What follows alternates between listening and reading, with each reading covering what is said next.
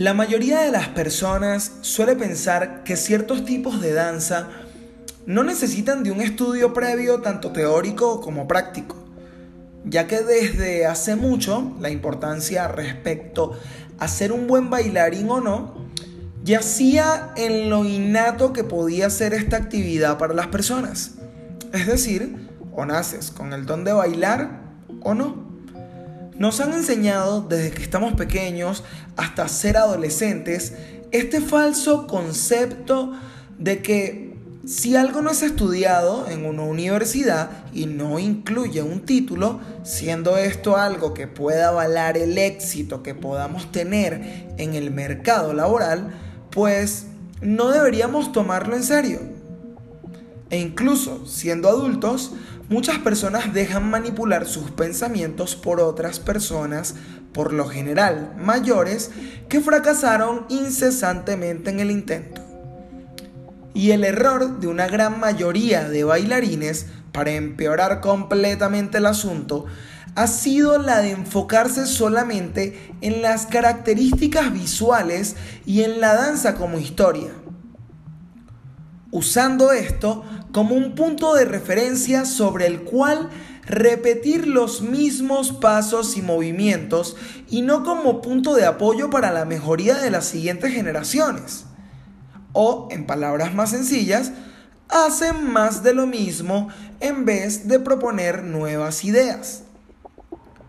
En términos educativos, el profesor que solo transmite la información de manera directa, evitando cualquier tipo de cuestionamiento por parte del alumno, estará derrochando día tras día el increíble potencial de cada uno de sus estudiantes. Así como el alumno que solo espera repetir sin cuestionar la veracidad de la información otorgada, dejando de lado su perspectiva y adoptando a ciegas la de su maestro, estará cometiendo el mayor de los errores por el cual podría llegar a pasar. Está derrochando su talento, apartando su criterio único y auténtico. Entonces, ¿cuál es el deber del maestro? Más allá de transmitir la información, de la manera más idónea posible según el tipo de actividad a realizar, debe de hacer preguntas a sus alumnos, enseñarles también a cómo dar a luz nuevas interrogantes cada vez más complejas y difíciles de responder. Aunque el mejor maestro que puedas llegar a tener no solo te va a enseñar eso, sino que también te enseñará a dudar de lo que él o ella te está enseñando. Y como alumno, ¿qué queda para ti?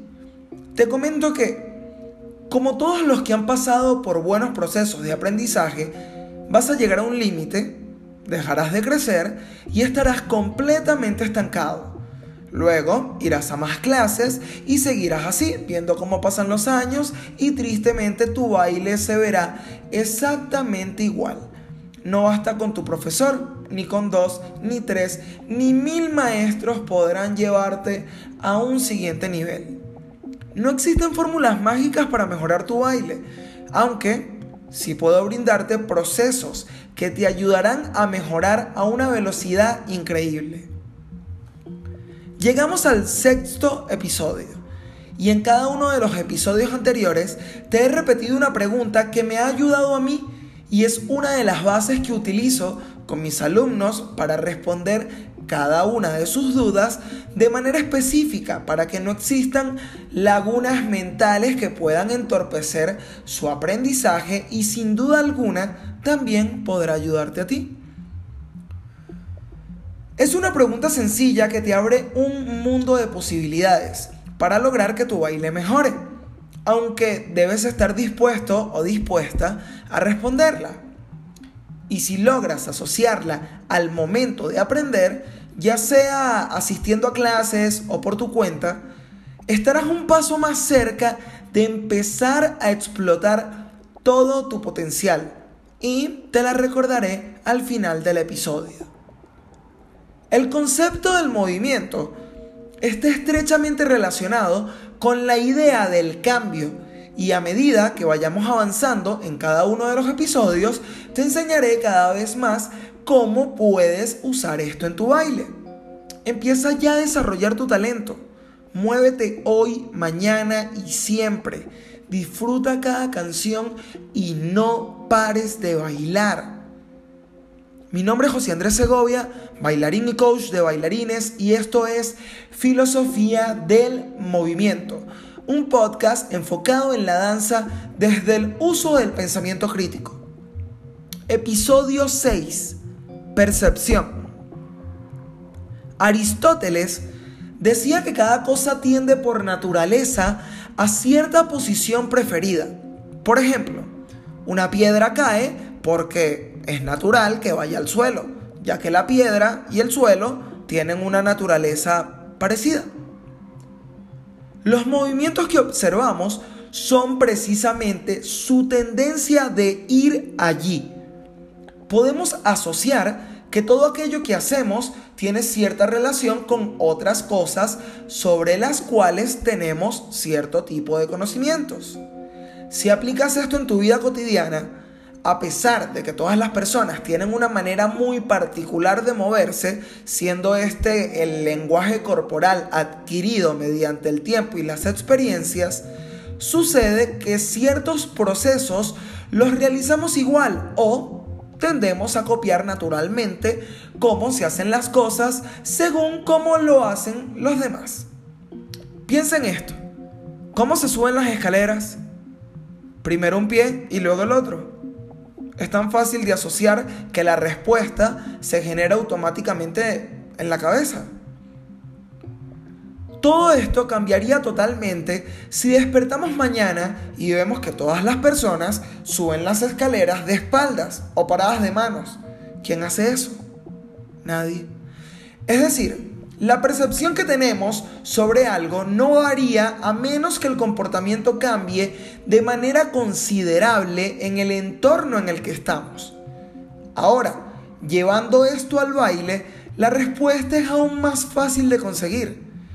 El problema en el que nos encontramos es que la gran mayoría de bailarines dentro de los géneros que aprenden o dominan terminan bailando todos igual hasta que empiezan a tomar clases más variadas, otros estilos, técnicas y percepciones distintas respecto a patrones de movimientos parecidos que enriquecen nuestro baile. Se diferencian un poco quizá por las secuencias o pasos más no por la forma en la que se ejecutan esos movimientos. Y esto ocurre porque la metodología siempre es la misma y a su vez el alumno no se le enseña a tener criterio propio respecto a lo que aprende. Para que se pueda distinguir tu baile del de los demás y desarrolles tu estilo, necesitas dos cosas, una fácil y una no tan fácil. La fácil es entender que todo aquello que aprendas es información útil y tú decides con qué cosas quedarte y con cuáles no. Y aquello no tan fácil que debes empezar a hacer desde ya es aprender a cuestionar qué es lo que estás haciendo y de qué forma en todo momento. ¿Quieres dar un giro? Ok, pero ¿cómo quieres dar el giro? ¿Deseas girar en la pierna derecha hacia la izquierda o hacia la derecha. Lo normal al momento de girar y con una corta definición sería ver hacia un punto determinado, flexionar y tomar ese impulso para rotar, primero el torso y luego la cabeza, aunque la cabeza es lo primero que debe llegar, siendo así tu punto de reencuentro para obtener el eje necesario y así no perder el equilibrio. Y si tu respuesta fue la primera opción, de girar en la derecha hacia la izquierda, ¿cómo piensas llevar tu pierna izquierda? ¿Abierta? ¿Cerrada? ¿Con el talón o con la punta del pie viendo hacia abajo? A veces no sabemos qué es lo que estamos haciendo y es porque solo hemos aprendido a copiar tal cual como nos muestran hacer las cosas. Luego, cuando lo intentamos, no nos sale como en el video que vemos o como nos muestra el profesor o como vemos a la persona bailar en esa fiesta a la que fuiste. Así es, La parte mágica y no tan fácil que hará crecer tu nivel de baile al máximo no será necesariamente los pasos que aprendas, sino la percepción que tienes respecto a esos movimientos y tu capacidad para preguntarte, ¿por qué haces lo que haces? Mi nombre es José Andrés Segovia, bailarín y coach de bailarines, y esto es Filosofía del Movimiento, un podcast enfocado en la danza desde el uso del pensamiento crítico. Si este podcast te gusta, te ayuda, compártelo con tus amigos y síguelo. Muchas gracias por llegar hasta acá. Te comento que estaré subiendo un nuevo episodio cada domingo. Gracias por escuchar.